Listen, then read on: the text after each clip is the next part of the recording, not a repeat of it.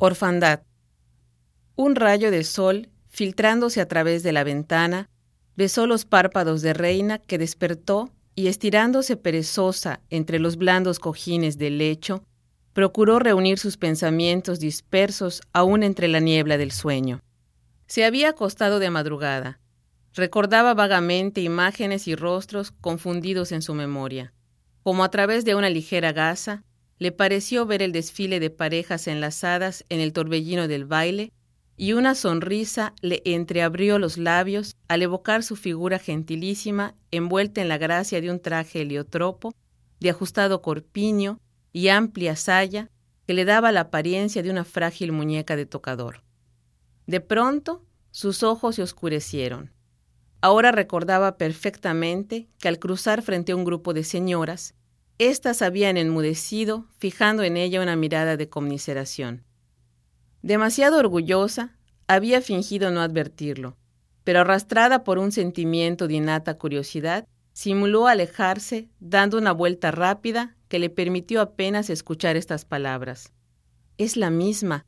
¿Qué dirá el general? Reina se había alejado, temerosa de ser observada, pero aquellas palabras la dejaron pensativa. ¿A quién se referían?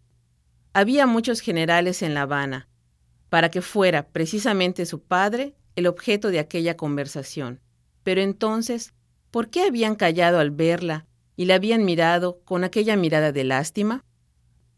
Cuando de regreso a su hogar se acomodó en la lujosa limusín, le pareció que el rostro de su padre estaba más sombrío que de costumbre, y le interrogó solícita. ¿Te sientes mal, papaito? ¿Has tenido algún disgusto? No, hijita, estoy un poco cansado nada más. Luego el sueño la había rendido y en su cerebro se fundieron imágenes y recuerdos. Pero al recobrar de nuevo la memoria, el baile de la noche anterior surgió claro y preciso en su mente. Sentándose en el lecho, llamó Balbina. La doncella pareció diligente y risueña a la llamada de la señorita y se dispuso a ponerle el riquísimo kimono de seda azul y las coquetas zapatillas de raso. Tráeme el desayuno y los periódicos. Mientras iban a cumplir sus órdenes, se acarició la redonda barbilla nerviosamente y tornó a tenderse en el lecho perezosamente. ¡Qué muelle estaba! A través de los estores de muselina rosa se filtraba la luz pálida y tenue arrebolando ligeramente sus mejillas tersas. Reina tornó a cerrar los ojos y se hubiera quedado de nuevo dormida si la doncella no hubiera entrado con la bandeja del desayuno y los diarios que colocó suavemente sobre el velador. Entonces se levantó rápida y luego de envolverse en la quimona, se dispuso a leer la crónica de sociedad para enterarse de la reseña de la fiesta. Al abrir el periódico, llamó su atención un retrato de mujer que con enormes titulares rojos ocupaba la primera página en su totalidad.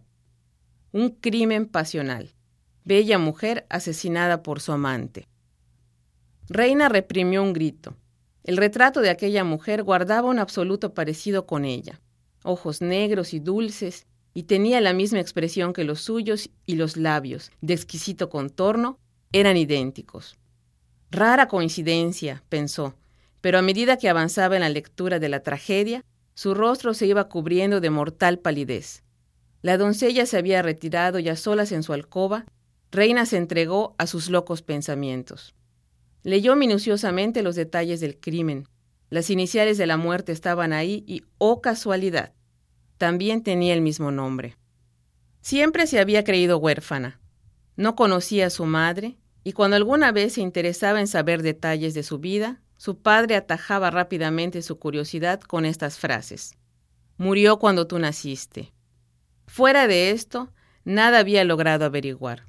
Inútilmente había registrado afanosa todas las gavetas de los armarios con la remota esperanza de encontrar algún retrato antiguo de su madre. Pero como nunca pudo hallarlo, se resignó a su orfandad imaginándola tan bella y dulce como ella hubiera deseado que fuera. Tomó el desayuno sin ganas. Cuando bajó a saludar a su padre, lo encontró sentado en su gran sillón, bajo la fresca sombra del emparrado.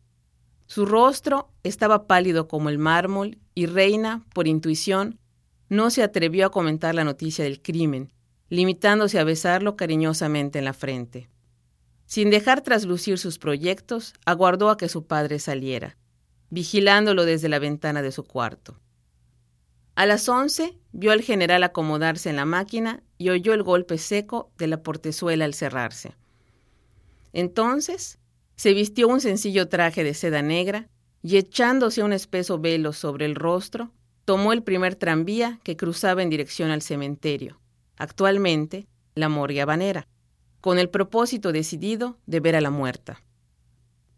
Una muchedumbre compacta se amontonaba frente a la plancha donde la víctima del crimen yacía cubierta por una sábana blanca. Reina avanzó, resuelta hasta el cadáver, y alzó el lienzo que ocultaba el bello rostro de la muerta.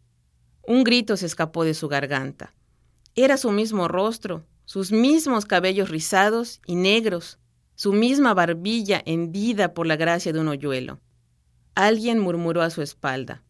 Pobrecita, es su madre, y la abandonó muy niña para seguir a un hombre que fue el que la asesinó. No pudo escuchar más. Una nube le enturbió los ojos, sus oídos zumbaban y perdiendo la noción de las cosas, se desmayó. Cuando recobró el conocimiento estaba de nuevo en su lecho. A través de los estores se filtraban los últimos rayos de la tarde. Junto a ella, su padre sollozaba en silencio. Una infinita ternura le inundó el alma. Comprendió entonces el sombrío drama de su vida y sintió más dura que nunca su orfandad. Por entre la niebla de sus recuerdos surgió otra vez el bello rostro de la muerta. Ahora sabía que era su madre. Su madre que había preferido el amor de un aventurero a su ternura. Lágrimas de fuego le escaldaron los ojos. Su padre, adivinando tal vez sus pensamientos, estrechó su mano y suspiró. Perdona la hijita, para que Dios le perdone el daño que nos hizo.